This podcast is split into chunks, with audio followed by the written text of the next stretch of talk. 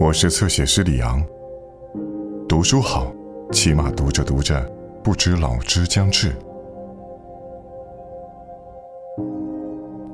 当人们期待着一件好东西到来的时候，它往往来得既迟缓又艰难，而且它还附带着各种各样的令人急不得、恼不得的细琐麻烦的事儿，一切人们在幻想里没有顾及到的现实的灰尘。托马斯·曼，布登伯洛克一家。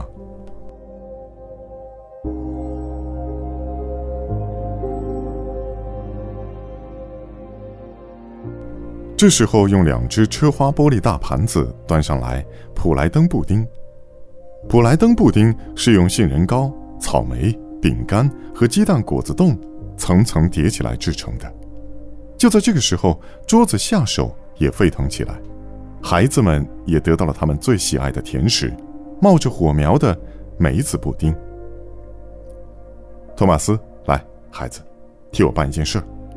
约翰·布登伯洛克从裤袋里掏出一大串钥匙，交给托马斯说：“第二间地窖右边，第二个架子上，波尔多红酒后边，要两瓶，办得了吗？”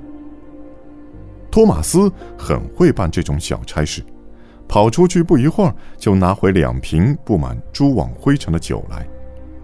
当金黄色的、储存多年的玛丽瓦西亚葡萄酒刚刚从这外表并不起眼的容器里斟满大家吃尾食时用的小酒杯的时候，万德利希牧师认为时机已至，立刻擎着酒杯从座位上站起来，向主人祝贺。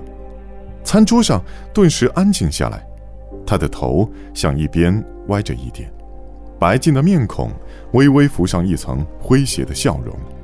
一只没有拿酒杯的手，不时做着优美的小动作。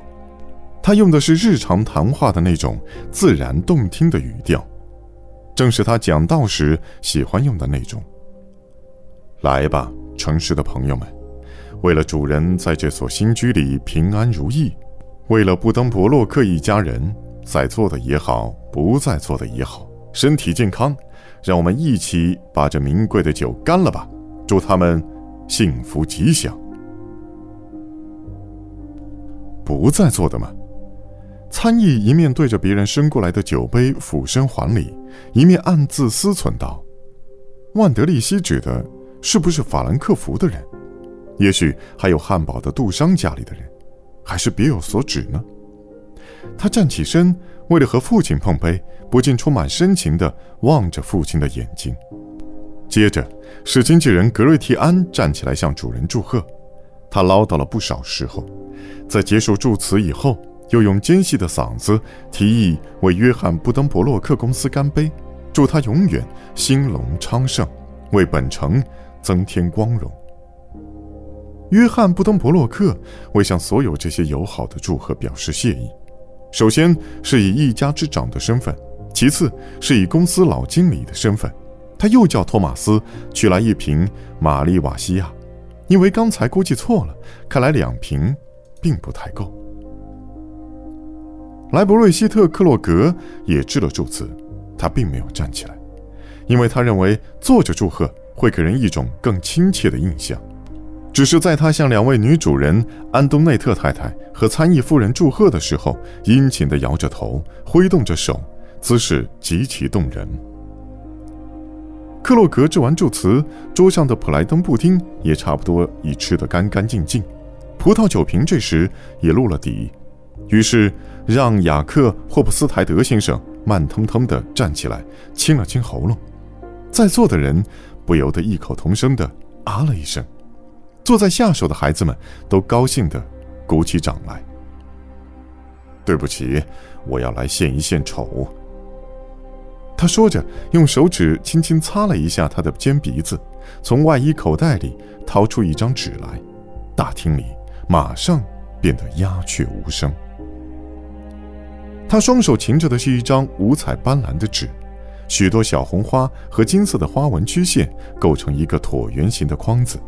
他开始高声朗诵框里写的字：“老友布登伯洛克为乔迁新邸设宴温居。”我亦道陪莫作，为此特赋诗致念。一八三五年十月。念完了这两行字以后，他又翻过一篇，用他那略有些颤抖的声音读道：“高贵的友人，当你们迁入这所壮丽的宅地，请允许我用这首小诗，道出我对你们的无限敬意。祝贺你，我银发漂浮的老友，和你的尊贵贤明的夫人，你的子媳贤孝，客少击球，你福寿无疆。”子孙绕膝，你俩缔结了百世良缘，一个勤劳，一个贞洁修美，一个生着沃尔冈般能干的双手，一个生有维纳斯的绝色容颜。永远没有愁云阴霾遮暗你们欢乐的情绪，每天新生的灿烂朝阳，把更多幸福照进你们家里。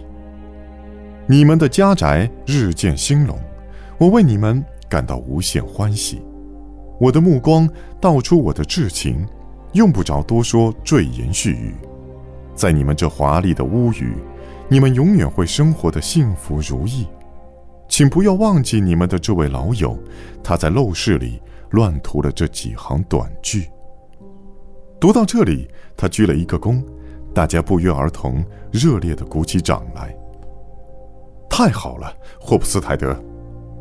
老布登伯洛克喊道：“让我为你的健康干一杯，这简直妙极了。”当参议夫人跟诗人碰杯的时候，他的脸上淡淡的泛上一层红晕，因为他注意到，当他念到维纳斯的时候，他是向他这方向欠身致意的。